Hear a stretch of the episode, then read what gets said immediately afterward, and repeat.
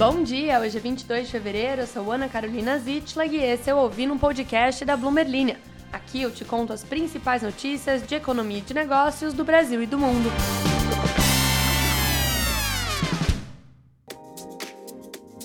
Bom dia, bom dia, queridas e queridos ouvintes. Mais um episódio de uma quinta-feira começando. Essa semana voou, não sei se vocês tiveram essa impressão, eu tive e é isso. E a gente segue com muitas notícias. Essa é uma introdução super criativa de hoje.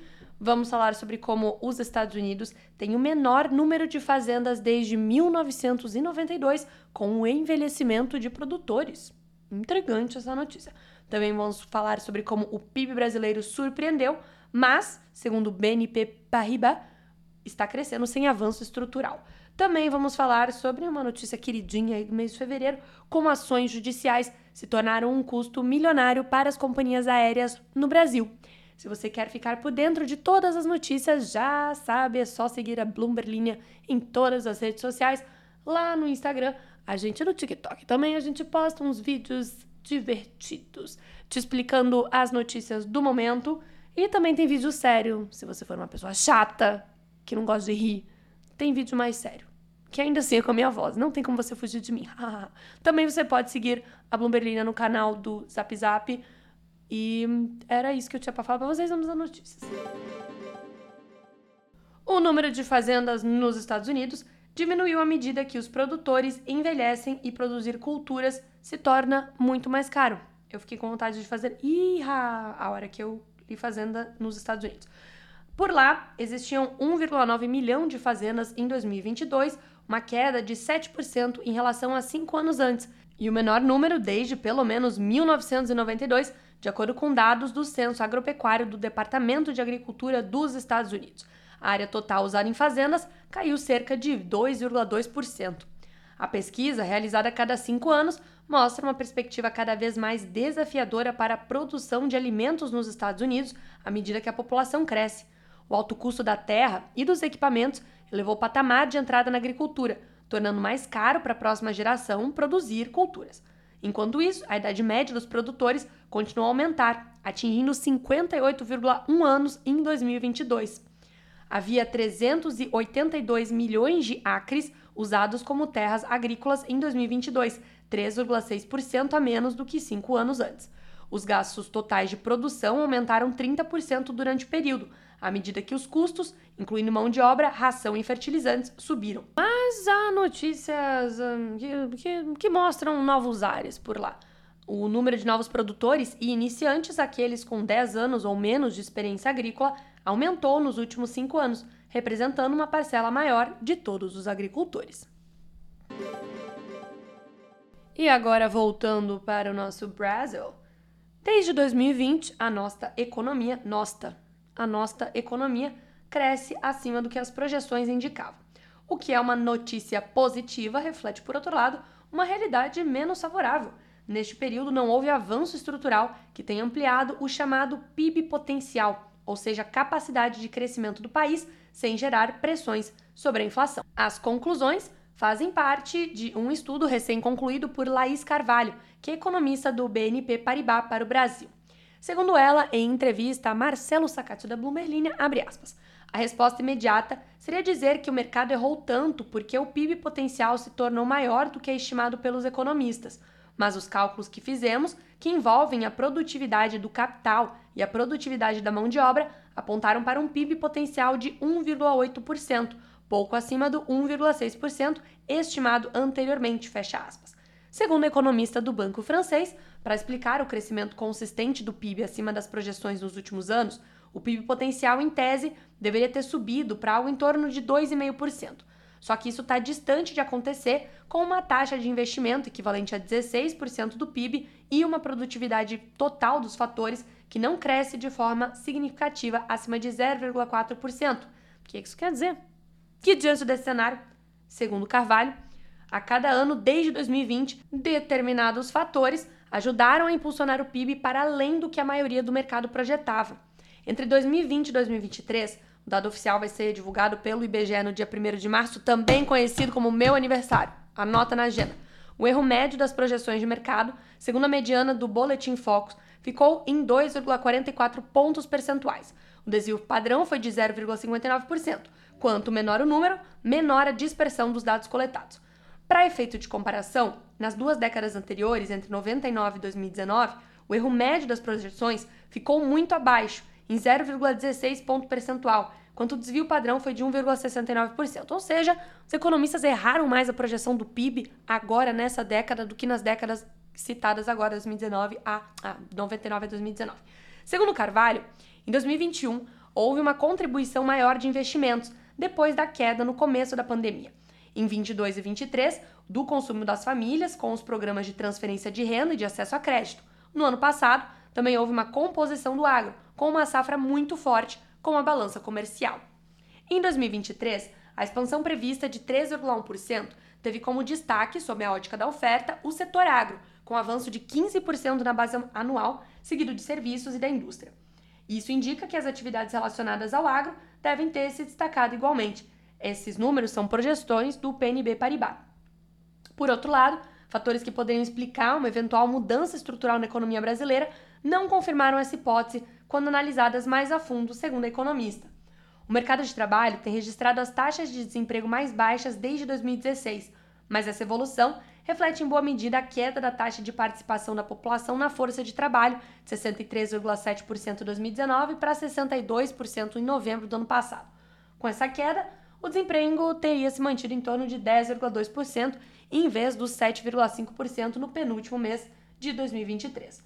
No mesmo contexto, a renda média do trabalhador ainda está nos níveis pré-pandemia. E para 2024, o BNP Paribas calcula que a economia brasileira deva, deva crescer 1,8% em 2024, em linha com o PIB potencial.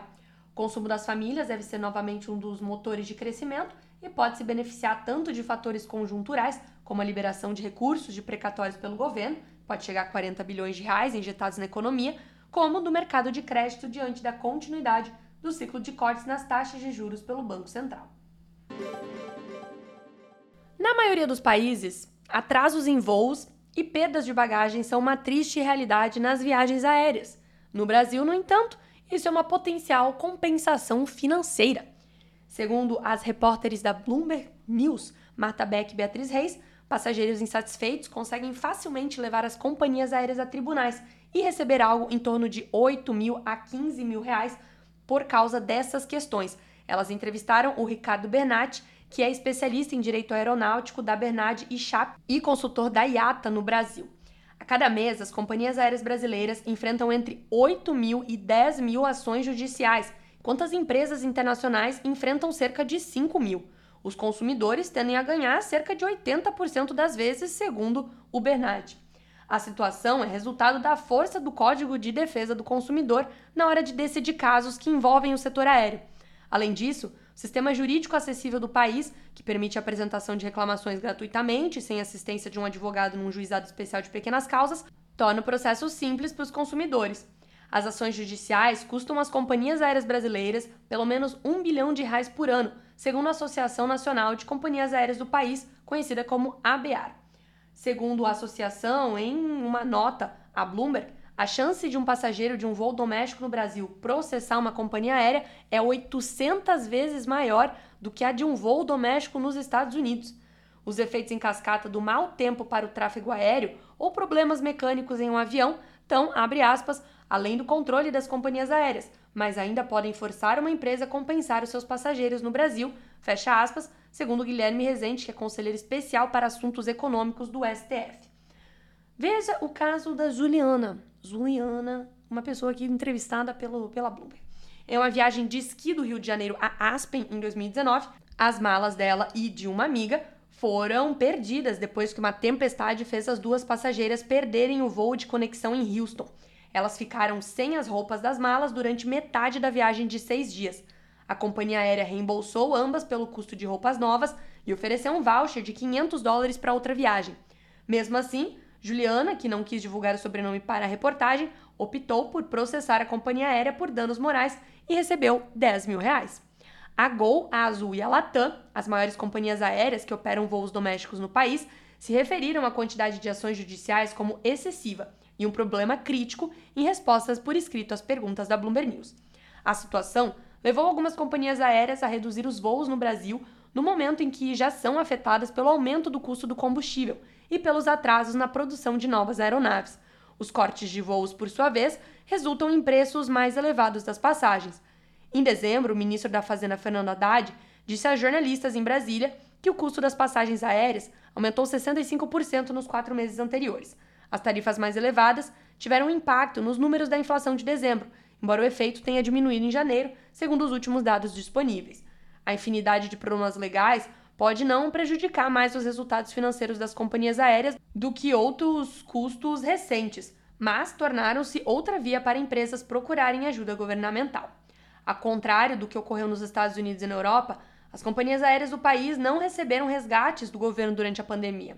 A Latam passou por um processo de anos nos tribunais de falência dos Estados Unidos na época e a Gol entrou com um pedido de recuperação judicial no mês passado, depois de quase uma dúzia de reestruturações de dívida. A Azul também tem agora índices de alavancagem mais elevados, medidos pela dívida líquida como parcela do lucro antes de juros, imposto de depreciação, amortização e aluguel, do que em 2019, de acordo com a Bloomberg Intelligence. Mais uma vez fazendo uma autopropaganda aqui do nosso Instagram. Lá você encontra vários vídeos explicativos que te falam justamente sobre por que companhias aéreas são tão alavancadas, ou seja, por que elas operam com tanta dívida, e também te falando do último bafo, que é a investigação autorizada pela justiça americana da Latam pela Gol. Chegamos ao fim do podcast de quinta-feira. Fazia tempo que eu não falava podcast. E vamos ler os comentários, lembrando que você sempre pode participar, dar o garra da sua graça nos comentários. É... Pessoal falando aí sobre a questão do The Weeknd, que a Universal Music comprou o catálogo de músicas dele, da loja do John Legend e de mais alguns outros artistas. Lucas Felipe lembrou da errata que eu mencionei uma vez que eu recebi depois que escreveram Katy Perry errado. Escreveram Kate, K-A-T-E, Perry. E aí, cinco minutos depois, a empresa mandou uma errata só porque eles tinham escrito o nome dela errado. Estão certíssimos. E, pessoal, é isso. Não, não, vou, não vou me estender nos comentários. Façam perguntas, tentem interagir sempre. A gente sempre tenta trazer algum assunto aí que interessa a todos. No mais, um ótimo bom dia. Até amanhã.